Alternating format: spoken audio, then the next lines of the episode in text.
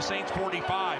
Madison, the tailback, play action for Kirk from under center, straight drop. Kirk trying to win it to Thielen, caught at the five. Shoots the moon to the fans here in Green Bay. That is a disgusting act by Randy Moss. Herzlich willkommen zum Purple People Talk, dem offiziellen Podcast der Minnesota Vikings Fans Germany e.V. Regulators, mount up. We're coming. Eric Kendricks has picked off Andy Dalton again. Vikings ball. from under center goes back to pass. Straight drop. Passing right. Jefferson, yes, on the run. 40-30. Angles left to the 20. And he is gone.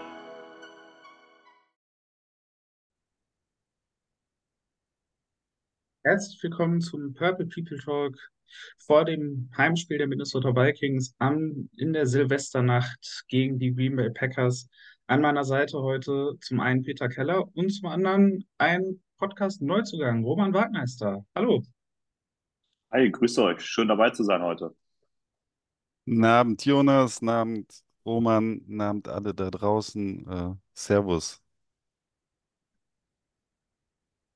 Ja, es gibt leider gewisse Themen, die uns über die gesamte Saison schon verfolgt haben.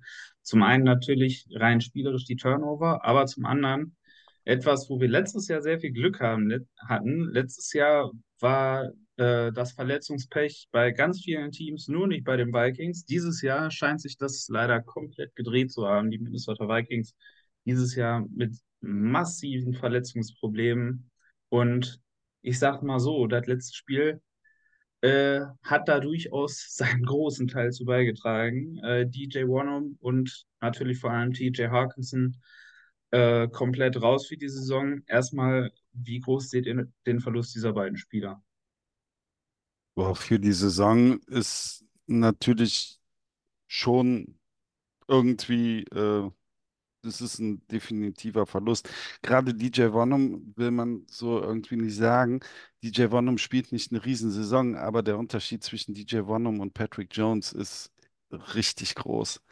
Und mittlerweile schon. Und deswegen tut mir das weh. Aber kann man irgendwie verkraften, weil die Saison auch am Ende ist, was mir wirklich weh tut. Und auch wirklich für den Jungen wehtut. Der hat eine richtig gute Saison gespielt, TJ Hawkinson, und hat jetzt äh, Kreuzbandriss mit Innenband. Äh, der wird wahrscheinlich auch am Anfang der nächsten Saison auf die POP-Liste kommen. Kann man davon ausgehen, dass er nicht direkt spielfähig ist. Und das ist natürlich auch bitter, wenn so eine Verletzung zwei, zwei oder äh, zwei Spiele vor Regular Season Ending äh, passiert und dann eventuell die nächste Saison auch beeinflusst, ist blöd. Fürs Team blöd, für ihn blöd. Hätte so nicht sein müssen. Und generell habe ich das Gefühl, sind wir echt ein bisschen banked up. Also wir laufen auf dem Zahnfleisch. Jordan Addison, Day to Day, der, ja, wenn, und dann hast du dann Hawkinson out, Addison out, dann muss KJ Osborne die Nummer zwei spielen, Brandon Powell die Nummer drei, du spielst mit deinem vierten Starting Quarterback, ja. Äh, das sind alles Themen für später, aber das ist halt dann nur mal so zur Tragweite, wenn du so Verletzte hast. Ja, dem kann ich mich auf jeden Fall nur anschließen. Also mit Hawkinson ist, denke ich, die Vollkatastrophe. Zumal, wie du schon sagtest, jetzt der Anfang der nächsten Saison jetzt schon in der Gefahr ist. Und das ist halt so ein äh, Playmaker, auf den will man eigentlich gar nicht verzichten. Ähm, mit DJ Warnham hast du dann eine solide Nummer zwei hinter Daniel Hunter. Gut, das ist jetzt auch ein bisschen schade, aber wir haben halt nichts dahinter. Äh, ich weiß jetzt gar nicht, was mit Marcus Davenport ist. Ist er für die ganze Saison raus? Ist die ganze Zeit irgendwie so ein Fragezeichen. Das weiß irgendwie keiner oder über den redet auch keiner. Der ist ein Phantom. Ähm, der ist wirklich, er ist wirklich wie seine Rückennummer, die ist null, irgendwie so gar nicht anwesend, irgendwo auch in gar keinen Gesprächen. Ähm, aber klar, Hawkinson ist natürlich die, äh, die jüngste Katastrophe, die uns natürlich auch längerfristig ja leider begleiten wird. Ne? Ja, gut, einmal kurz zu dem Thema Davenport. Ich meine, wir haben noch zwei Spiele das 21-Tag-Fenster für die Aktivierung von der ARA ist noch nicht geöffnet. Ähm, normalerweise wird ein Spieler nicht in der ersten Woche auch aktiviert, in der auch dieses Fenster geöffnet wird. Es gibt manchmal Ausnahmen. Äh, John Hicks dieses Jahr ist, eine Aus ist eine so eine Ausnahme gewesen, der direkt in dieser Woche wieder aktiviert worden ist. Aber wir haben es eben mit Jefferson und vielen anderen gesehen. Bei den meisten, wenn dieses Fenster geöffnet wird, dann dauert das ein bisschen. Haben noch zwei Spiele, wenn die Playoffs nicht dazu kommen. Das Fenster ist für Davenport nicht geöffnet bisher. Wird dementsprechend vermutlich auch diese Woche nicht geöffnet. Kann sich jeder ausrechnen. Also, das ist eh so eine komische Nummer gewesen jetzt über die gesamte Saison. Und es hat, auch, es hat ja wirklich niemand drüber geredet. Das ist ja richtig. Ähm, es hat vor zwei Wochen mal äh, ein, zwei Reports gegeben, dass er eigentlich seit Wochen schon wieder aus seinem Walking Boot, also aus dem, aus äh, dem, äh, ich sag mal, dem Stabilisationsschuh, den er getragen hat, äh, raus ist. Aber was dann jetzt irgendwie danach kommt, weiß irgendwie niemand so richtig. Und es ist, ich mag das eigentlich nicht, weil es wird von Fanseite viel zu oft gemacht und ähm, eigentlich, da wir nichts darüber wissen, sollte man sehr vorsichtig darüber sein. Aber es gab doch einige äh, Reporter, die durchaus auch seine Motivation der Rückkehr äh, ein bisschen in Frage gestellt haben. Und das ist natürlich etwas, was natürlich schwierig ist. Mhm. Natürlich vor allem auch, also auch für Davenport persönlich, weil der Typ ist Free Agent und nach der Nummer mit äh, den Gerüchten, die da jetzt rumgekommen sind, ich weiß nicht, wie groß der nächste Vertrag ist, den er kriegen wird. Und der wird sicherlich nicht in Minnesota sein. Also da, glaube ich, kann man sehr stark von ausgehen. Ähm, das finde ich halt ziemlich komisch, weil er hat quasi ja um seinen nächsten Vertrag spielt. Es ist jetzt nicht so, als hätte er noch drei Jahre irgendwo Vertrag. Eben. Also wenn es wirklich an seiner Motivation liegt, dann zeigt er wirklich schon, was für eine Einstellung der hat. Und dann, wie du schon sagst, wird da keinen großen Vertrag dann nächstes Jahr bei einem anderen Team kommen. Wie gesagt, vorsichtig. Wir wissen, wir wissen es nicht. Äh, die Leute, die darüber spekuliert haben, sind grundsätzlich Leute, die schon auch was mitbekommen aus der Organisation. Deswegen habe ich das jetzt genannt. Ähm, trotzdem müssen wir dann natürlich vorsichtig sein und gerade bei sowas bin ich auch immer sehr vorsichtig. Aber es ist was, was man im Hinterkopf behalten sollte. Um jetzt mal wieder auf die beiden zurückzukommen, die sich jetzt gerade erst verletzt haben. Harkinson ist natürlich eine sehr, wirklich eine große Katastrophe. Es war ja, war ja eigentlich schön, dass man jetzt endlich mal wieder das komplette Waffenarsenal zusammen hatte mit äh, Jefferson, Harkinson, Addison. Das ist ja nun mal wirklich ein Waffenarsenal, äh, was schon von allererster Güte ist. Und gerade gegen diese Packers Secondary, die ja nun auch gewisse Personalprobleme hat, da kommen wir sicherlich in der Preview nochmal drauf zu sprechen, ähm, wäre das natürlich cool gewesen, da das gesamte Trio da zu haben. Jetzt fallen eventuell zwei davon aus, einer definitiv. Äh, und auch ich bin dabei, also Harkinson wird wahrscheinlich die nächste Saison auf POP starten, würde ich jetzt, bin ich mir eigentlich fast sicher, dass es so sein wird. Äh, insbesondere wenn man eben weiß, wie vorsichtig auch die Vikings mit Verletzungen umgehen, äh, halte ich es für sehr unwahrscheinlich, dass man ihn dann äh, für Woche 1 wieder fertig kriegt. Ähm, ich sag mal, wenn es auf einer Position verkraftbar ist, dann auf Thailand, weil da haben die Vikings eine sehr gute Tiefe. Da haben wir es ja schon in der Preseason gehabt. Äh, dass da Kaderplätze schon sehr rar waren, sag ich mal, und dass da Leute wie Nick Muse, äh, der eigentlich eine sehr gute Preseason gespielt hat, äh, aus dem Kader geflogen ist, weil du halt einfach drei bessere da hattest. Und äh, jetzt hat man da eben vor allem mit Josh Oliver, der ja auch nicht wenig verdient für einen Titan, jemand, der jetzt mal in einer, in einer, etwas größeren Rolle zeigen kann, dass er sein Geld auch wert ist. Und ich bin gespannt. Ich bin gespannt darauf, ihn zu sehen. Äh, das genaue Gegenteil haben wir natürlich auf Edge. Da ist überhaupt gar keine Tiefe da. Also wirklich nichts. Ob das jetzt Patrick Jones sind oder Andre Carter, der absolut nicht ready ist. Ähm, ist da, da ist nichts mehr oder weniger. Und deswegen wir werden auch darauf gleich noch zu sprechen kommen, aber selbst wenn die Vikings irgendwie jetzt so gerade noch in die Playoffs liegen, der Pass war schon vorher schon nicht gut und er wird jetzt nicht besser. Gut, dann kommen wir jetzt mal so ein bisschen auf die tagesaktuellen Verletzungen, denn auch da, äh, der Injury Report ist Standaufnahme jetzt gerade rausgekommen. Äh, neben den beiden, die jetzt auf IR gegangen sind, werden auch äh, Rookie Jacqueline Roy, äh, Brian Murphy, hm,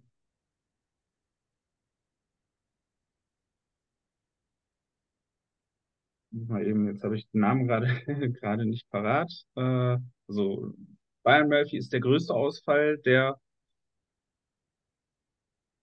Naylor war noch raus. Genau, Naylor ist noch raus, der hat die letzten Wochen verpasst. Und Theo Jackson, der Safety, das heißt, wir können Louis Sean im aktiven Game Day Roster sehen.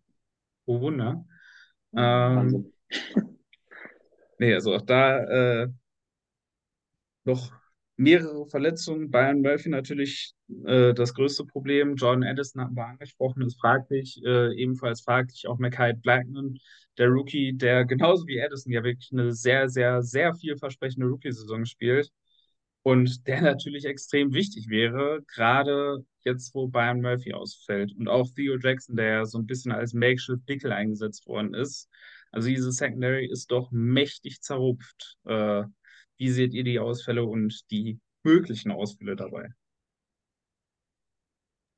Also Blackman wäre schon, wäre schon heavy, weil Murphy ausfällt. Blackman ähm, wäre schon heavy. Evans äh, ist letzte Woche auch mal kurz gebencht worden, glaube ich, ne? Also äh, Mhm, äh, genau. im Moment ist an Cornerback und Secondary äh, viele Ausfälle und dann wäre Blackman schon sehr wichtig. Äh, ansonsten würde ich sagen, Addison ist natürlich auch doof, ähm, aber wir haben noch zwei Spiele. Je nachdem, äh, wenn es jetzt wirklich halt nur äh, ähm, so eine Day-to-Day-Geschichte ist und man kann nichts verschlimmern, dann klar, Spiel. Ansonsten weiß ich nicht. Ich will jetzt nicht die Saison so austraben lassen, aber ich habe die Schnauze voll von sch schweren und äh, schwierigen Verletzungen. Das war dieses Jahr echt heavy. Und äh, ja, Blackman sollte schon spielen. Ja, genau. Also Blackman, wenn Blackman spielt, gut, Murphy ist natürlich der, der krasse Ausfall, ist keine Frage, aber ich finde, wenn Blackman spielt, der war ja echt ganz solide und sonst waren wir im Safety-Raum, sind wir eigentlich auch immer ganz gut gewesen, also mit den drei Safeties. Ähm, ist die Frage, wer dann nach ihm kommen würde, weil Evans wird ja gebencht. Letzte Woche, da gab es ja dieses eine Play, das ist ja auch ein bisschen viral gegangen, wo der äh, Gibbs ja an ihm vorbei ist und der Evans, der springt wie so ein Phantom da quasi ins Nichts. Ich glaube, das war auch so ein Grund, warum der dann gebencht wurde. Ist die Frage, ob dann Andrew Booth nachkommt. Den hat man ja jetzt auch eigentlich so gar nicht wirklich gesehen, die ganze Saison und die Saison davor. Schauen wir mal. Aber ich meine, die äh, Packers sind auch ziemlich angeschlagen, was die Receiver-Rolle angeht. Ich glaube, das kommt uns dann natürlich auch zugute in dem Spiel, ne?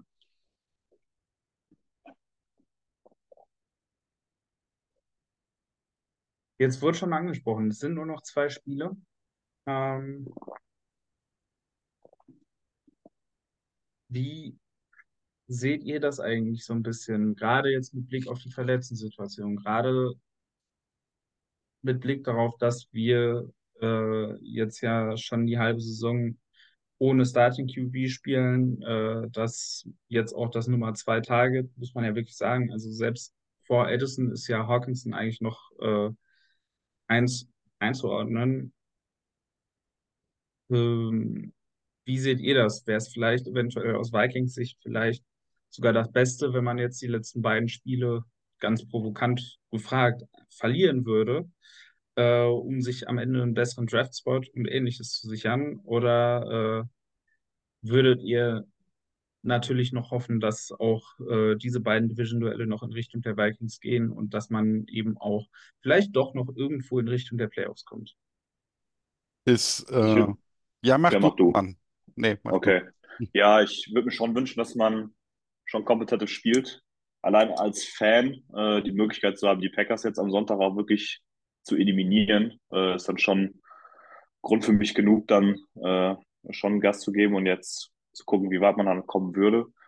Wenn die Verletzungen, die sind auch in der jüngeren, jüngeren Vergangenheit schon sehr bitter. Ähm, dass wir jetzt nicht mega der Contender sind und jetzt einen tiefen Playoff-Run machen können. Ich denke mal, das ist alles klar. Aber dass man einfach dann vielleicht ein bisschen rum, ich sag mal, experimentiert, einfach mal ein paar andere Spieler zeigt, äh, ein bisschen guckt, wie kann man mit zum Beispiel mit Jen Hall arbeiten, mit dem, auf den kommen wir ja gleich noch zu sprechen. Ähm, und in dem so versucht die beiden Spiele so zu nutzen, anstatt jetzt einfach zu sagen, okay, ähm, die verlieren wir jetzt, so ganz blöd gesagt, äh, und sichern uns höheres Draftkapital. Ja, ich gehe da in eine ähnliche Richtung. Das Ding ist halt, du spielst zu Hause gegen die Packers, du kannst selbst noch in die Playoffs kommen, du kannst den Packers die Playoffs vermiesen. Das ist immer halt, natürlich ist man da auch als Fan bis in die Haarspitzen motiviert. Andererseits muss ich halt auch sagen, es sind nur noch die zwei Spiele. Die Mannschaft ist total, wie ich eben schon mal so salopp gesagt habe, banked up. Also es ist einfach. Wir haben von den letzten fünf Spielen nur äh, eins gewonnen und vier verloren und alle halt Minimal One-Score und äh, Verletzungen ohne Ende dazu gekommen. Und ähm, jetzt spielst du wieder mit Jaron Hall. Ähm, Probleme ohne Ende. Und äh, klar will man zu Hause gegen die Packers gewinnen. Aber andererseits, wenn ich jetzt zu Hause gegen die Packers gewinne und danach eventuell gegen die Lions verliere, weil die Lions eventuell noch um den First Seed spielen, das ist ja alles noch möglich, dann hat mir der Sieg irgendwie auch nicht viel gebracht. Und ich denke dann halt auch an nächstes Jahr und äh, mit zwei Niederlagen ist es halt schon möglich, äh, Richtung Top 10 zu picken.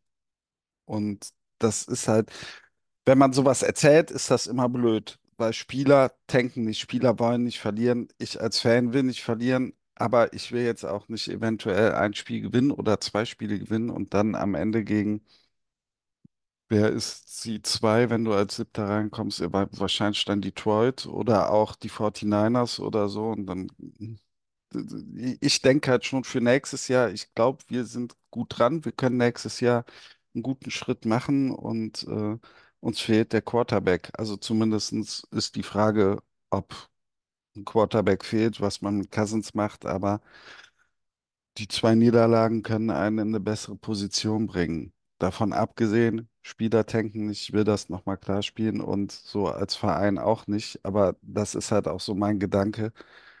Freue ich mich jetzt man freut sich immer, wenn man gegen die Packers gewinnt, vor allem wenn man die aus den Playoffs eliminiert, aber boah, es ist alles so schwierig. Ich denke an nächstes Jahr und habe auch starke Gefühle für nächstes Jahr und deswegen vielleicht ein besserer Draft-Pick ist vielleicht nicht schlecht.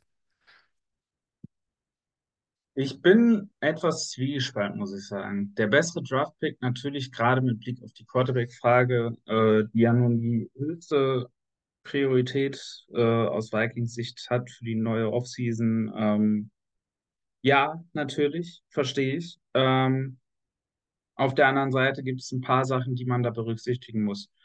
Das erste ist, ähm, du wirst zwei Siege brauchen müssen, brauchen, um in die Playoffs zu kommen. Die Vikings haben das nicht mehr in der eigenen Hand.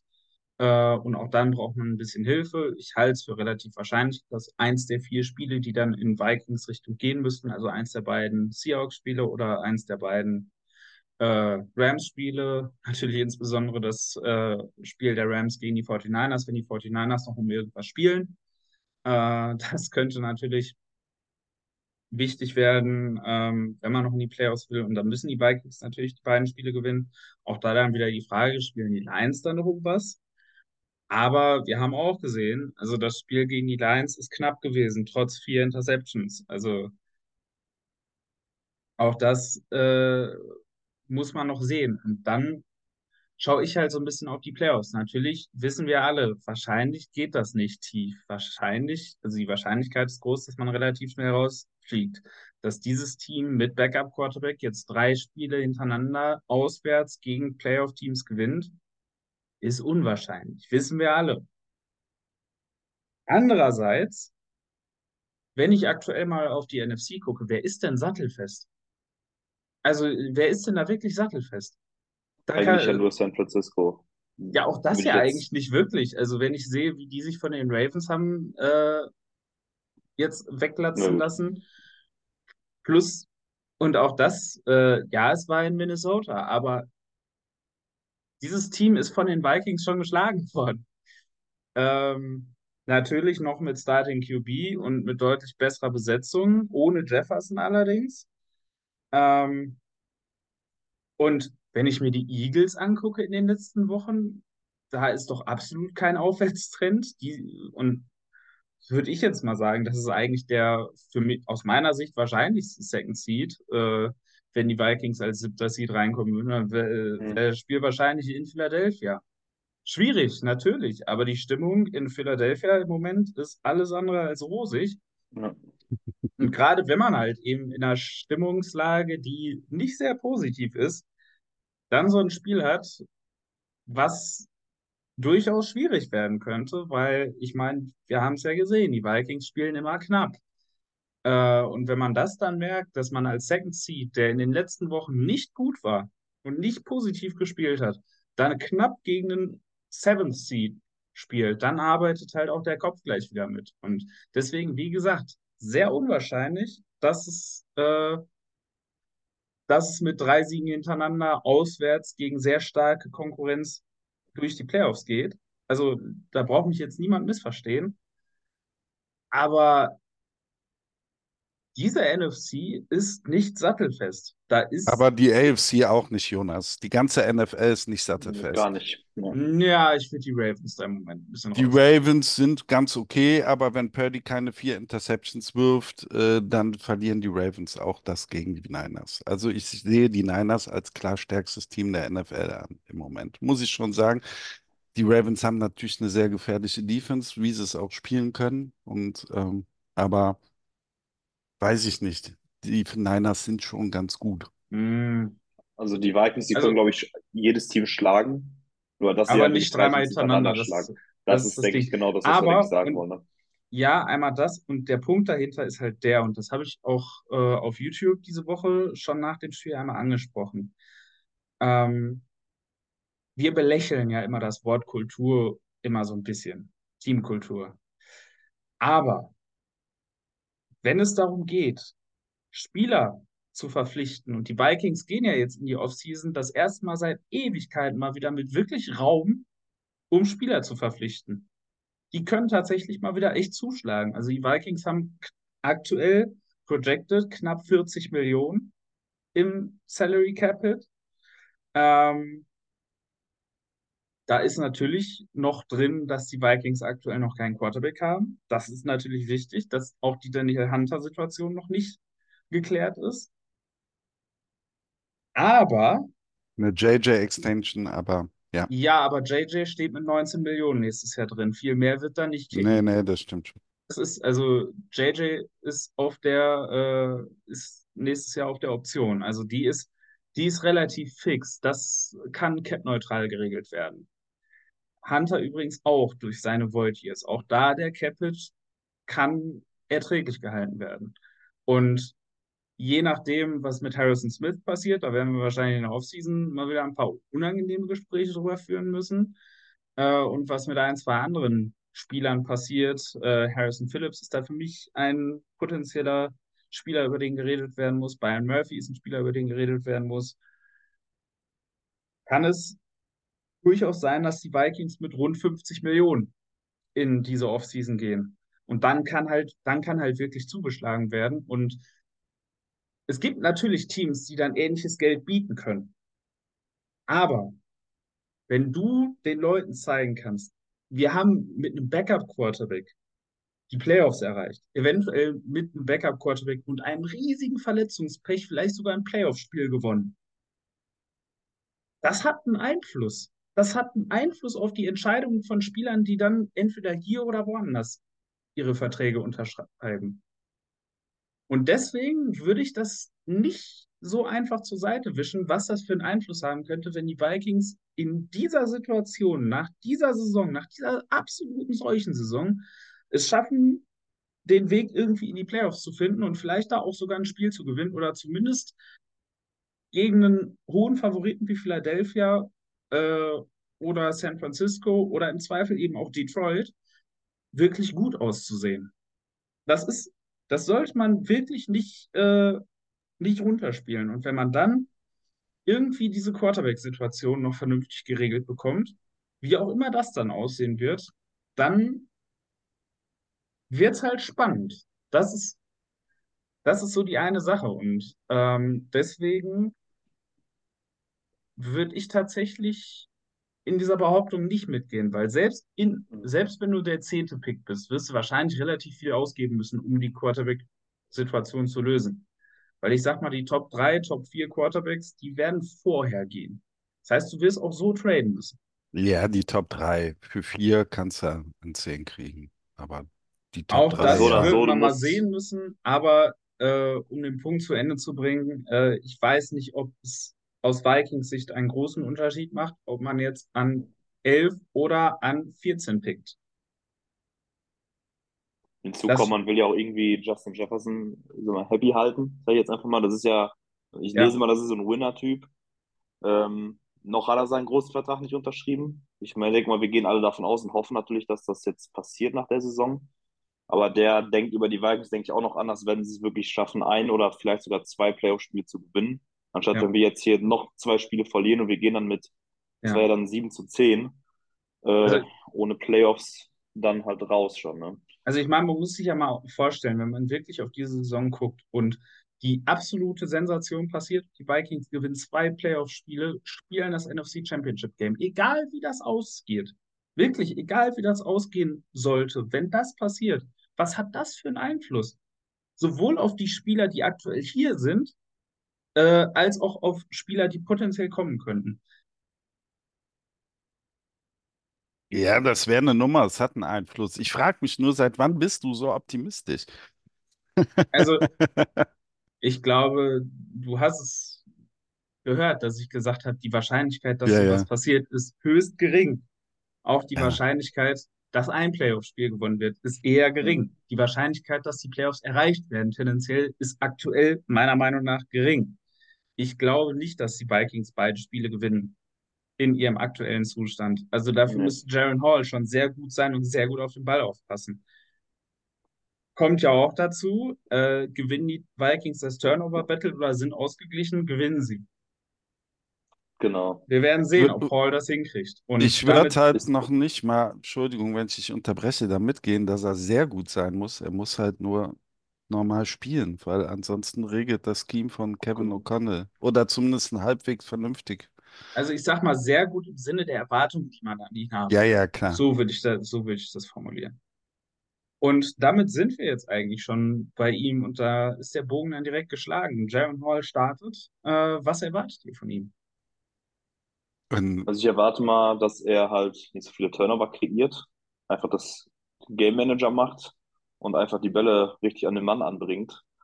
Ich meine, das mit Nick Mullins, ähm, das war ja im Cincinnati-Spiel, äh, da kamen natürlich diese Hero-Bälle, sag ich jetzt einfach mal, die kamen halt zweimal in der Endzone an, aber die hätten auch eigentlich nie geworfen werden dürfen, dass halt solche Dinger nicht kommen und einfach den, äh, den Ball gut protected. Das ist so, dass er sich hauptsächlich erwarte. Und vielleicht so sein Mobility halt ein bisschen reinbringen. Ich glaube, Nick Mullins ist jetzt nicht so der mobilste Quarterback. Ähm, ich glaube, der Jared Hall, der kann ja schon eher noch laufen. Der darf halt nur nicht gegen so eine Wand laufen, wie er das halt in Atlanta gemacht hat. Das wäre so, dass das natürlich gar nicht gehen würde. also ich erwarte halt auch so ein bisschen Play-Action, äh, Bootleg, Rollouts eventuell. Und ich denke, er hat einen ganz guten Arm und äh, der zweite Drive gegen Atlanta hat mir auch ganz gut gefallen. Und ja, was Roman gesagt hat, Turnover aufpassen. Man muss halt einfach mal auch sagen, bei Nick Mullins, der hat den Ball bewegt, aber der hat vier Turnover und er hatte dazu noch drei Turnover, weitere Turnover-worthy Throws, like, laut PFF. Hatte also insgesamt sieben Turnover-worthy Throws und das ist äh, in den letzten zwei Jahren, glaube ich, der Höchstwert von einem Quarterback gewesen. Und dann stellt Nick Mullins sich nach dem Spiel auch noch hin und sagt, ich bin, ich bin gut drauf, ich muss den nächsten Step noch machen der hat so, so Mut und so Selbstbewusstsein, aber er hat keinen Arm. Er hat einfach keinen Arm. Und, oder der Arm fehlt ihm zu diesem Spiel. Und ja, deswegen ein bisschen schauen wir mal, was Jaron Hall macht. Ich glaube, mit viel Play-Action und äh, mit seinen Beinen und dann gucken wir mal. Auf jeden Fall bitte keine vier Turnover. Also ich glaube, was man halt bei den letzten Quarterbacks gesehen hat, ist, dass halt beide harte physische Limitationen hatten. Mhm. Ähm, bei Joshua Dobbs, super Athlet, äh, super Runner, aber halt wirklich nur das. Und einfach absolut kein NFL-Arm. Die Bälle sind so ewig lange in der Luft gewesen. Also da sind wirklich Bälle über sieben, acht Yards in der Luft gewesen, als wären das 30 Yards Pässe gewesen. Was halt oft dazu geführt haben, dass offene Receiver dann, als der Ball da war, gar nicht mehr offen waren. Weil auch wenn du ein paar Meter weg bist als Defender, kannst du die Lücke zumachen, wenn der Ball ewig lange in der Luft ist. Das ist nun mal leider einfach so. Und das haben wir bei Joshua Dobbs gesehen. Bei Mullins äh, war die körperliche Limitation natürlich vor allem äh, die fehlende Athletik und die fehlende Mobilität und äh, dann eben die Tatsache dazu, dass er halt eben gerne Hero Ball spielt, obwohl er den Arm dafür nicht hat. Der hat einen deutlich besseren Namen als Joshua Dobbs. Das ist, glaube ich, relativ klar geworden.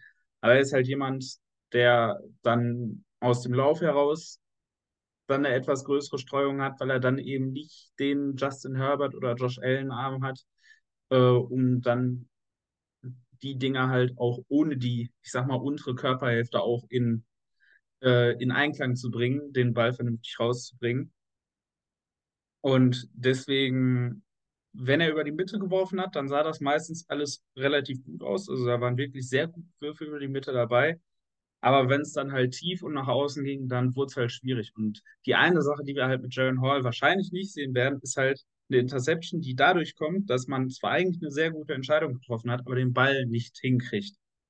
Ähm, also gerade eben dieses Ding, das ist ja super frustrierend gewesen. Gerade äh, der, der Ball auf Addison, bei dem sich Addison ja im Endeffekt dann auch verletzt hat, äh, der ist durch gewesen. Das ist ein, das ist ein Touchdown, wenn der Ball ankommt. Und er, also Mullins hat den Ball einfach nicht dahin gekriegt. Und das ist so ein bisschen das, was ich mir halt erhoffe. Ähm, man hat bei Jaron Hall auf seinem College-Tape manchmal so absolute, absolute Bozo-Momente gesehen, wo wirklich ein Typ da steht, genau im Wurffenster und man wirklich dann geguckt hat und sich gedacht hat, der kann den doch jetzt nicht nicht gesehen haben. Das ist der Punkt, wo dann, wo dann Jaron Hall seine, äh, seine Interceptions zumindest am College hatte. Und da bin ich mal gespannt, wie er das in der NFL handelt, weil äh, da wird ja deutlich mehr mit Coverage Looks äh, gespielt, sag ich mal. Und ich bin wirklich gespannt, wie er das auf einem auf einer größeren Sample Size äh, sehen kann und das vernünftig spielen kann. Aber er hat den Arm, den Ball überall hinzubringen. Und das ist der große Unterschied. Und das ist das, wo man jetzt vielleicht auch aus Vikings Sicht sagt, wir haben jetzt zwei Quarterbacks gehabt, die einfach dazu nicht in der Lage waren. Und jetzt haben wir halt einen Quarterback, der vielleicht hier und da so seine ein, zwei Dumbatz-Entscheidungen machen wird. Wird wahrscheinlich passieren, das ist ein Rookie. Ähm, der aber, wenn er die richtige Entscheidung trifft, den Ball auch dahin bringt, wo er ihn gerne hätte. Und dadurch können dann die Turnover zumindest ein bisschen begrenzt werden. Ich glaube nicht, dass wir das Turnover-Problem insgesamt äh, abstellen werden. Alle drei von unseren Backup-Quarterbacks haben auf ihre Weise ihre Turnover-Probleme. Aber es zumindest ein bisschen reduzieren, so in den ertragbaren Rahmen. Dass mindestens mal nicht vier Interceptions werden. Das wäre halt schon ganz gut. Und wenn Jaron Hall das hinkriegt, dann bin ich frohen Mutes, gerade weil und da können wir jetzt den Bogen zur, äh, zur Preview schlagen, weil die Secondary der Packers halt echt große, große Probleme hat und generell die Defense der Packers echt den Erwartungen, die man seit Jahren an diese Defense eigentlich hat, weil es personell halt eigentlich deutlich besser aussieht als die Ergebnisse, dem laufen die Packers auch dieses Jahr hinterher. Hashtag Danke Joe Barry. Ähm, bitte bleib für immer da. Aber dann ja, sind Jerry jetzt... Alexander natürlich noch suspendiert. Ja. Ich weiß nicht, wollen genau. wir da auch mal drüber reden, weil das ja auch schon, also das, ja, jetzt... das ist ja ganz kurios, ne? Das ist sehr lustig. Also, ja. komm, dann sind wir jetzt bei der Preview äh, und schauen auf das Matchup der Minnesota Vikings Offense gegen die Packers Defense und äh, sind dann eben auch bei dieser Geschichte. Äh, wie seht ihr dieses Matchup? Bei Jefferson gegen, gegen die, äh, wer auch immer äh, ihn auf Cornerback stellen wird. Sue Douglas ist ja nicht mehr da. Also ich denke halt schon, Jefferson wird die Leute da ein bisschen wahnsinnig machen, wenn er gefüttert wird. Generell muss ich zu der Green Bay Defense sagen, äh, hinten ist sie arg angeschlagen und gegen sie laufen kann man auch. Und das ein, der einzige Part, der gut ist, ist die D-Line. Und das ist eine gute D-Line, zumindest eine vernünftige. Ähm, ach, mir fällt der Name nicht ein. Rashawn Gary äh, ist gut bis sehr gut. Irgendwie, es fehlt so ein bisschen der letzte Step zum, zum richtig guten Tier, aber es ist ein sehr guter. Preston Smith ist eine gute Nummer zwei. Kenny Clark äh, in der Mitte. Also das ist schon eine Herausforderung, aber ab da zumindestens spielen sie halt nicht gut, die, die Packers. Joe Barry, die sind in, die haben Löcher über die Mitte im Underneath Game, die haben äh, lange Conversions, kann man wirklich gut gegen sie machen. Baker Mayfield hatte vor zwei Wochen ein, ein perfektes Quarterback-Rating. Äh, Bryce Young hatte jetzt letzte Woche sein bestes Spiel gegen sie und äh, das ist eine Defense, die irgendwie lange Leine gibt und äh, sehr komisch spielt. Also die D-Line nehme ich ernst, den Rest nicht so.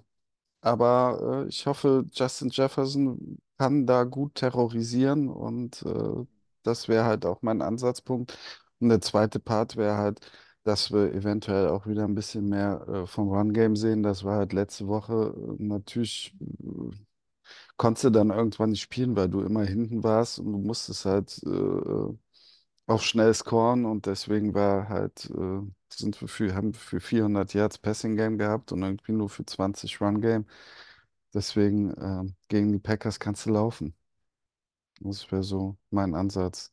Jefferson und ein bisschen Laufspiel. Ja, ich finde, das äh, Laufspiel muss etabliert werden. Äh, gerade Ty Chandler will ich gerne nochmal sehen. Der hat ja eigentlich bisher ein sehr gutes Spiel gehabt und aufgrund der Suspendierung von Javi Alexander und wenn Edison jetzt auch spielt, man hat Jefferson und Edison am Feld, wäre das schon eine super Sache. Und ich meine, klar, Hawkinson fehlt, aber äh, Josh Oliver und Johnny Mann, wenn sie gefordert wurden, haben sie ja eigentlich auch immer ihre Bälle gefangen. Ähm, sollte das eigentlich kein Problem sein. Gerade wie du jetzt schon sagst, Bryce Young hatte letzte Woche, glaube ich, sein erstes 300-Yard-Spiel in seiner Karriere.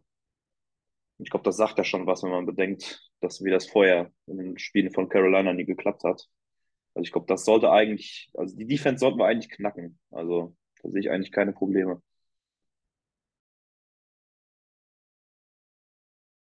Es ist, also erstmal äh, ist es ein bisschen schade, dass Harkinson nicht dabei ist, weil äh, es ist eine Defense, die knackst du über die Mitte und da wäre Harkinson natürlich ein großer Part gewesen. KJ Osborne hat eins seiner besten Spiele gegen die Packers gehabt dieses Jahr, hatte acht Catches für 99 Yards im Spiel im Lambeau Field.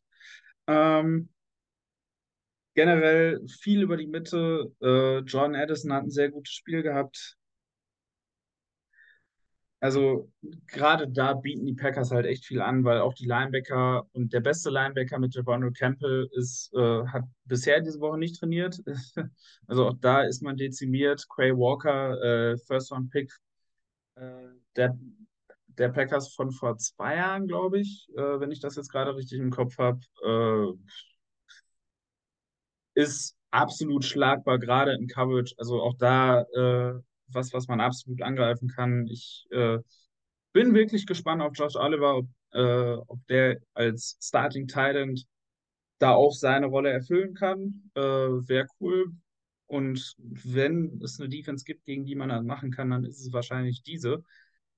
Und Jefferson, den hat man im Lambeau Field vor äh, in der letzten Saison einmal wirklich rausgenommen. Da muss man jetzt aber auch die Umstände dieses Spiels so ein bisschen beachten.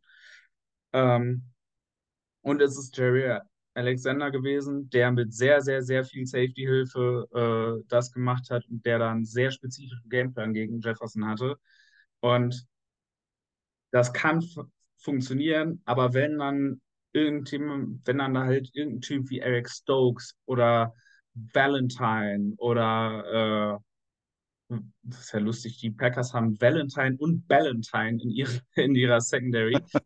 ähm, also wenn, wenn, wenn da solche Leute halt vor Jefferson stehen, dann funktioniert dieser Plan halt nicht in, äh, nicht in dieser Ausprägung. Hinzu kommt, dass auch äh, das Safety-Duo sowohl angeschlagen ist, verletzungsmäßig, als auch echt nicht gut spielt dieses Jahr. Also diese Secondary, die, die kann man, die kann man wirklich auseinandernehmen. Und Joe Barry ist jemand, der schematisch halt sehr viel äh, Vic Fangio, Ed Donatel, also diese äh, genau diese Coverage, äh, genau diese Coverages spielt. Das heißt viel Middle of the Field Open, viel äh, High, also äh, Coverages, wo äh, Quarter Half oder so, so die klassischen, die klassischen Fangio-Coverages halt.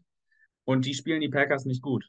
Und äh, das ist halt gerade in den letzten Wochen echt offen gewesen. Und dann reicht es halt eben auch für einen wirklich guten Passrush, egal ob Kenny Clark, äh, Devontae Wyatt äh, durch die Mitte oder halt eben über außen mit, äh, mit Preston Smith und vor allem natürlich eben auch mit Rashan Gary.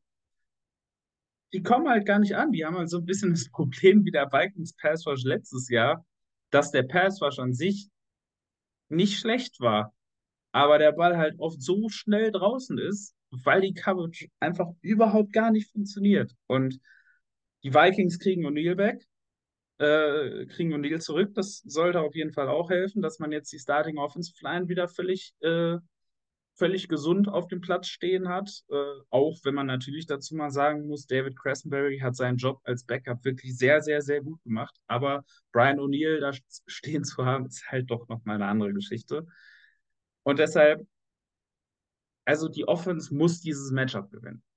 Wir kommen auch gleich noch drauf, warum sie das auch wirklich zwingend gewinnen muss, ähm, wenn wir das Ganze nämlich umdrehen. Aber es ist, es ist wirklich wichtig, dass die Offense dieses Matchup gewinnt. Und ja, dann drehen wir das jetzt um und gehen Packers Offense, Vikings Defense. Mm, ja, also bei den Packers, die Packers haben ja generell äh, bis auf Aaron Jones und AJ Dillon, also alles, was Bälle fängt, bei den Packers ist im ersten oder im zweiten Jahr, also äh, sehr jung. Ähm, ich habe mir jetzt, äh, spielt Christian Watson? Christian Watson ist Also der hat beide Tage nicht mit trainiert. Also da ist der Injury. Report von Freitag noch nicht draußen, aber beides DNP. Sieht wahrscheinlich nicht so gut für ihn aus. Also da ist auch einiges angeschlagen. Generell würde ich sagen, äh, ich mag Matt LeFleur, ich mag ihn als, äh, als, als Designer, ich mag ihn, äh, was er, was er der Offense so mitgibt, auch aus einem guten Run-Game. Ähm, aber wie gesagt, die Receiver sind jung und auch angeschlagen und ähm, deswegen würde ich generell schon sagen, eigentlich. Ist das jetzt nicht so eine Mammutaufgabe. Aber generell muss ich sagen, unsere Defense ist auch ein bisschen, man merkt, die Saison ist jetzt im 16. Spiel und äh, sie hat das ganze Jahr overperformed. Und äh, gegen Detroit hätte ich mir halt auch irgendwie mal gewünscht, dass wir, wir ein, einen Touchdown von ihnen mal stoppen oder ein, irgendwas so ein bisschen. Aber man hat schon gemerkt, gegen Detroit war es dann hinten raus ein bisschen, bisschen eng. Und deswegen, ich glaube, die Defense, so gut und overperformed sie, wie sie das ganze Jahr hat, ist im Moment ein bisschen, steht halt auch viel auf dem Feld und deswegen hast du dann auch noch immer auch kritische Verletzte. Jetzt war Jordan Hicks, der kam zurück, jetzt ist DJ Wonnum raus. Deswegen kann ich mir schon vorstellen, dass äh, die Packers Punkte erzielen. Jordan Love spielt eine vernünftige Saison. Also jetzt nicht überragend, aber auch nicht schlecht. Durchaus äh, wert, dass man nächstes Jahr nochmal schaut, ob er sich einen längerfristigen Vertrag verdient oder nicht. Und äh, macht das ganz gut und mit Matt LeFleur als Playcaller äh, kann man auch immer schon, äh, der macht auch seine Sache gut. Äh, ja, Roman jetzt, genau, was jetzt tragisch für uns ist natürlich der Verlust von DJ Wonnum.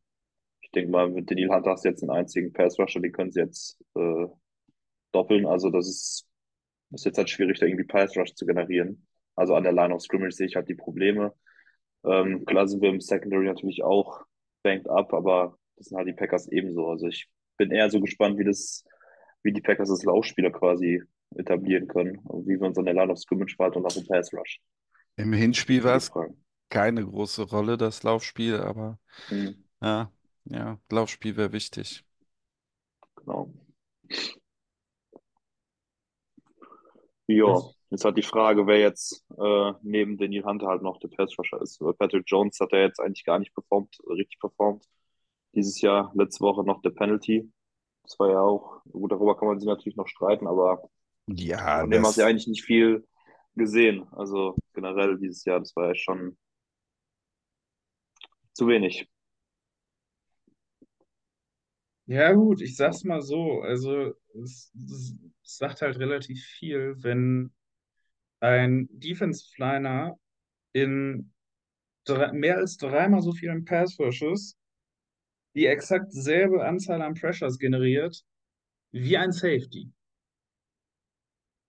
Dann sagt dir das halt eigentlich alles, was du zu wissen brauchst. Und das trifft auf Patrick Jones und Josh Metellus zu.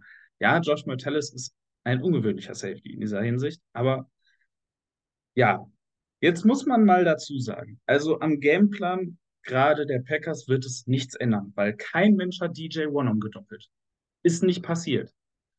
Bei aller, äh, bei allem zugeben, dass er eine verbesserte Saison gespielt hat, das ist keine gute gewesen.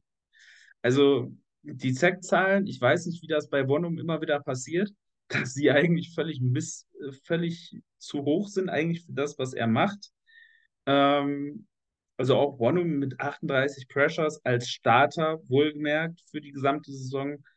Äh, einer Pass Rush Grade unter, unter 60. Das Downgrade zu Pat Jones ist sehr groß, aber Wonnum war auch nicht gut. Und die Tatsache, dass Daniel Hunter alle Double Teams sieht, die es auch nur geben kann, das war die ganze Saison so. Das wird sich nicht ändern. Äh, ja, gut, dass Davenport natürlich draußen ist, das haben wir ja schon besprochen. Aber ansonsten ändert das am Pass wahrscheinlich eher nichts. Äh, es war vorher, schon vorher der schlechteste Pass der Liga. Es bleibt der schlechteste Pass der Liga. Nur halt jetzt noch ein bisschen schlechter. Und gegen diese Packers Offense Line, die eine gute Offense Line ist, äh, nicht ganz so gut wie die Vikings O-Line, aber trotzdem gut. Ähm, ja, wer mit oder ohne Wonnum, den Druck, den musst du übers Schema kriegen. Den wirst du nicht über einen Foreman oder Three-Man-Rush oder sonst was kriegen. Das wird nicht passieren. Dementsprechend ändert das vom Gameplan her erstmal gar nichts. Äh, ansonsten, ja, das große Problem ist, und wir haben es letztes Jahr, äh, letztes Jahr, letzte Woche schon gesagt, diese Defense von Brian Flores ist so ein bisschen, ja, so ein bisschen entschlüsselt worden. Und jetzt wird es halt drauf ankommen, dass eben die Leute, die da sind, auch in der Lage sind, auch das mit dem Talent oder fehlenden Talent, was sie in die Waagschale werfen, darauf irgendwie zu reagieren. Bisher hat man eben dadurch, dass die Leute nicht gecheckt haben, wie man diese, dieses Defense-Schema angreift, äh, nicht geschafft, die talentmäßigen Probleme, die in dieser Vikings Defense noch bestehen, anzugreifen. Das ist jetzt der Fall. Jetzt muss man da wieder differenzieren. Die beiden letzten Teams, also äh, Bengals und Lions, haben sehr, sehr, sehr gute Receiving Corps. Was natürlich geholfen hat in dieser Hinsicht. Das kann man bei den Packers nicht sagen. Jaden Reed ist angeschlagen, wird aber wahrscheinlich spielen. Äh, Watson und Wicks, die beiden anderen, äh, ich sag mal, ich glaube, Wicks ist aktuell Nummer 4. Watson, würde ich sagen, ist im Packers-Raum aktuell wahrscheinlich Nummer 2. Ich blicke bei den Packers immer nicht so ganz durch, was die Receiver angeht im Moment. Sind aber wahrscheinlich beide raus, vermute ich jetzt aktuell mal, weil äh, Stand jetzt, es wird ja gesagt, Injury Report ist noch nicht draußen, äh, haben beide in den, äh, haben beide Mittwoch und Donnerstag nicht trainiert. Das heißt, auch da sind die Verletzungen da und ich habe so ein bisschen die Hoffnung, dass die Vikings Secondary das ein bisschen besser verteidigt kriegt, weil einfach die Matchups personell besser sind für die Vikings.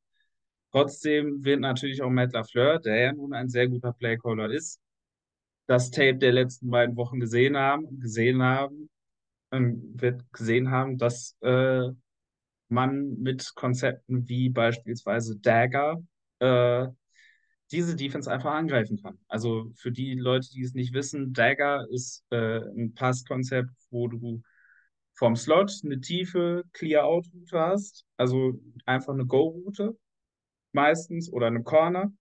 Und außen hast du dann meistens eine 10 oder 15 Yards in, die dann äh, die Mitte des Feldes angreift.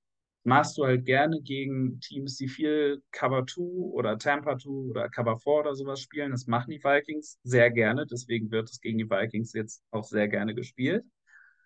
Ähm, hat halt den Vorteil, dass bei diesen Coverages halt äh, der Safety dann mit der Slot-Route mitgehen muss, weil das halt seine tiefe Bedrohung ist.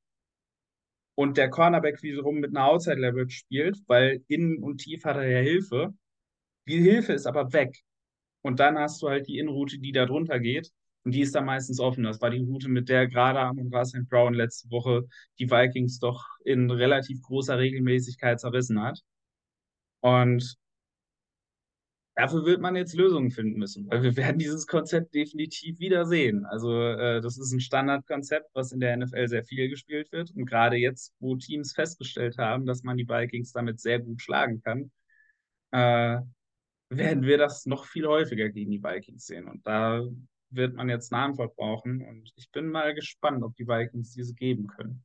Ich habe nicht so viel Vertrauen in die aktuelle Defense, muss ich ganz ehrlich sagen. Dann können wir mal zu den Tipps kommen, oder? Ja, ich würde sagen, äh, wenn es darum geht, wer anfängt, der, der gefragt hat.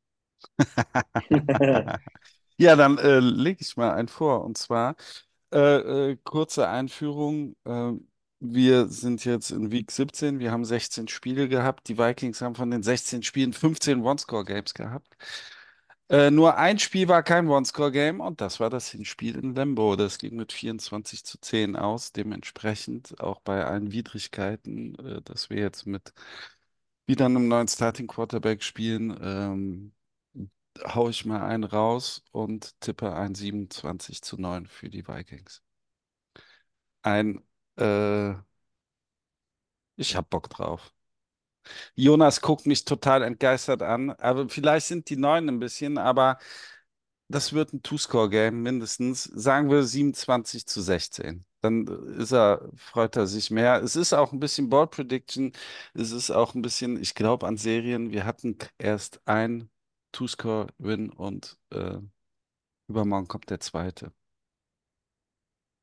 So, ihr seid dran. Ich glaube nicht, dass es passiert. Also ich ich sag immer, das ist Sache, ja auch vollkommen ist, okay. Das ist ja auch ein bisschen Bold. Nein, ich wollte hier ein bisschen Stimmung reinbringen. Ist auch, ist auch gut. Wäre ja schön mal zu sehen. Auch gerade bei Primetime-Spielen und dann in Minnesota. Also ich glaube, wir haben ja dieses Jahr, glaube ich, nur ein oder zwei Spiele zu Hause gewonnen.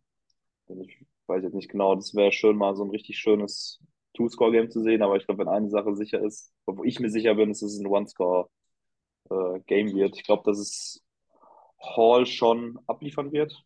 Also ich habe ihn mit äh, zwei Passing Touchdowns und einem Rushing Touchdown. Aber ich glaube, das ist ein One-Score-Game. Ich sage 28, 24 für die Vikings.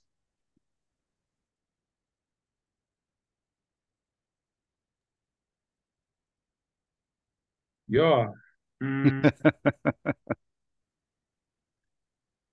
ich finde es, äh, also erstmal die Prediction von dir sehe ich gar nicht. Ist, Weil, ist ja auch okay, muss man auch nicht sehen, also sehe ich auch nicht. Man muss, es, man muss es jetzt mal so sehen. Als die Vikings die Packers dieses Jahr getroffen haben, waren die Vikings gerade an ihrem Höhepunkt. Die Offense war am Rollen mit Kirk Cousins.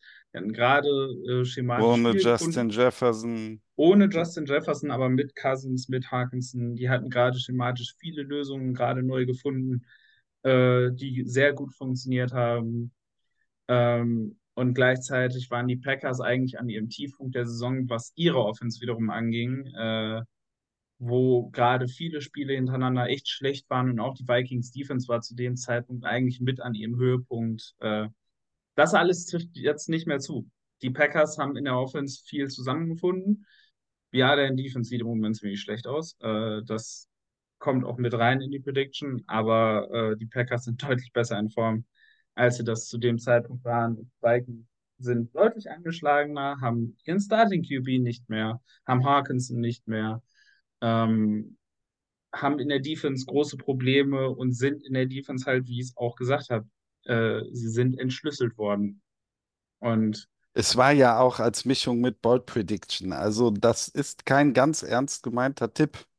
so, jetzt aber zu meinem Tipp. Ähm, ich glaube, dass es ein Spiel mit relativ vielen Scores wird. Ich glaube, äh, dass die Vikings in der Lage sein werden, gegen Joe Barrys Defense den Ball zu bewegen. Ich glaube, dass die Packers äh, auch in der Lage sein werden, den Ball zu bewegen. Und ich glaube, dass Greg Joseph, weil das ist die eine, die eine Misssache, die dieses Jahr noch nicht passiert ist, ist ein Game-Winning Field Goal, äh, was verschossen worden ist. Das ist die eine Sache, die dieses Jahr noch nicht passiert wird. Und da dieses Jahr schon jeder Mist passiert ist, ist muss das auch noch kommen. Und deswegen wird er den Game-Winning-Kick beim Start von 27 zu 28 für die Packers aus 30 Yards daneben setzen. Oh. Ähm, und deswegen werden die Packers gewinnen, die Vikings werden dann zu diesem Zeitpunkt eliminiert sein. Sehr schmerzhaft, aber äh, auch realistisch irgendwo, ne? Ich meine, Greg Joseph, der hat doch noch nie diesen, außer jetzt vor zwei Jahren mal, glaube ich, in Arizona, diesen Game-Winning Field Goal verschossen. Der hat hier und da mal extra Punkte, hier und da lässt er mal so lange Dinger Mhm. liegen, aber wenn er treffen muss, gegen, in, äh, gegen die Colts letztes Jahr und gegen die Giants, dann war er halt immer da, aber das ist schon eigentlich kein guter Kicker, den wir haben. Vielleicht wäre es ja auch ganz gut, wenn er uns quasi aus den Playoffs schießt oder aus dem Playoff-Rennen. Und wie gesagt, Vielleicht es fehlt da. dieses Jahr einfach noch. Es fehlt halt ist wirklich, Die eine, ja. die eine Mistsache, die noch passieren muss, damit wirklich jeder Mist dieses Jahr passiert. Voll. Okay, Bold Predictions. Ty Chandler, 175 Yards, combined, zwei Touchdowns. Ich hatte ja schon gesagt, Jaron Hall. Ich sag 250 ähm, Yards in der Luft, 80 Yards am Boden, zwei Touchdowns in der Luft und ein Touchdown am Boden. Und äh, keine Interception. Also was man jetzt mal auch der Bold Prediction von Peter zugutehalten muss. Äh, Jaron Hall hat dieses Jahr einen tiefen Pass angebracht und der war zu Alex Madison. Also es war ein Pass auf einen Running Back. Mhm. Ein, ein Ja. Downfield-Route auf einen Running Back war eine Real Route. Toller Wurf. Ähm, Auch toll gelaufen von Mattison, kann ich mich noch erinnern. Da war große ich sehr Überraschung, dass er den ja. gefangen hat. Mhm. War aber, glaube ich, Basti Äh, Coverage, oder? Der war ja komplett. Ja, Alleine. natürlich, aber da, genau dafür machst du tiefe Running Back-Routen. Genau Mhm. dafür sind die da. Ja, Äh, das weil, war schon gut designt. genau. Und äh, vielleicht sehen wir sowas ähnliches ja dieses Mal in Richtung Ty Chandler, der ein deutlich besserer Receiving Back ist, als das Alex Madison ist. Ähm, ich gehe jetzt aber dieses Mal auf unseren Topspieler, weil ich glaube nicht, dass die Packers das Personal und den Plan haben, ihn auszuschalten. Und deswegen glaube ich, werden wir ein Spiel sehen, in dem sich sehr viel um Justin Jefferson drehen wird, dem und drehen muss. Also der muss eins seiner absoluten Topspieler haben und ich glaube, dass er das auch haben wird. Ich sehe äh, für Justin Jefferson 180 Yards und drei Touchdowns. Total Touchdowns. Also da kann auch wieder irgendein Trickplay bei sein, wo er den Ball wirft oder läuft. Aber ich sehe insgesamt 180 Yards und drei Touchdowns von Justin Jefferson. Mal wieder so ein richtiges JJ-Game. Und am Ende steht es am Ende trotzdem 27 zu 1. Ich habe jetzt, ich habe tatsächlich auch mit Blick, weil ich meine Bold Prediction vor meinem Ergebnistipp hatte, tatsächlich das Ergebnis noch so ein bisschen angepasst gehabt, damit die drei Touchdowns da reingehen. Also die 180 Yards, äh, ja, sind krass, nicht so bold, aber drei Touchdowns von JJ, das ist schon bold, weil, ja, Er kommt Deswegen halt über die die ja, ja. Weil 100, Generell- 180 Yards, das wäre nicht groß Generell kann man wirklich nochmal erwähnen, wie krass JJ eigentlich ist, auch nach den zwei Spiele nach seiner Verletzung, ne? Und dann dieses Spiel gegen Detroit, der wollte gewinnen, der hat alles getan. Der hat ähm, der hat diesen, diesen äh, dritten und 26, davor hat er den Fumble von äh, Nick Mullins noch selber gefangen, noch selber Mhm. recovered, damit äh, überhaupt, und dann dieser dritte und 26 Ball, das war ja so ein, so ein äh, äh, Buffalo Revival vom letzten Jahr.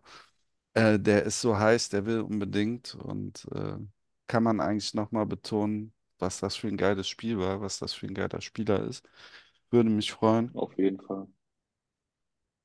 Ein Passing-Touchdown von Justin Jefferson wäre mal eine coole Sache. Der hat ja schon ein und zwei Bälle mal schon mal geworfen oder auch mal versucht zu werfen. Er hat wird immer Ja. versucht, aber es hat bis jetzt noch nie geklappt. Ich äh, bin auch der Meinung, man sollte es lassen, aber Ich glaube, einmal hat es irgendwann mal geklappt. Ich weiß aber nicht, Ja, es hat war. äh, doch einmal hat's geklappt. Zu KJ Osborne war das, aber Mhm. wäre aber eine coole Sache, wenn er das auch noch hätte. So, wenn wir gerade schon über ihn sprechen. Philly Special auf Hall. Genauso. Vierter und eins oder Vierter und Goal. was. Vierter und Okay. zwei und tiefe Interception, bitte nicht. Herr Mullins, letzte, letzte Woche. Oh. Ja, gut. Aber das war auch so ein Ding, dann lieber die Interception statt einfach. Richtig, ja, ja, die ne? Interception war besser als eine Incompletion in dem Fall. Das Es ist war ein so. dritter Versuch. Es war Nee, dritter es und war zwei. vierter. Ah, es war dritter und zwei. Nein, es war Vierter und zwei. Dann war das vielleicht davor und die zwei Woche? ausgespielt. Letzte Woche Vierter und zwei. Ja, doch, einen vierten Versuch hat er wirklich, also vierten und kurzen war das auf jeden Fall, hat er mal lang geworfen. Ja, aber das war Aber- der, wo es eigentlich ein Touchdown hätte sein müssen, wenn er ihn trifft.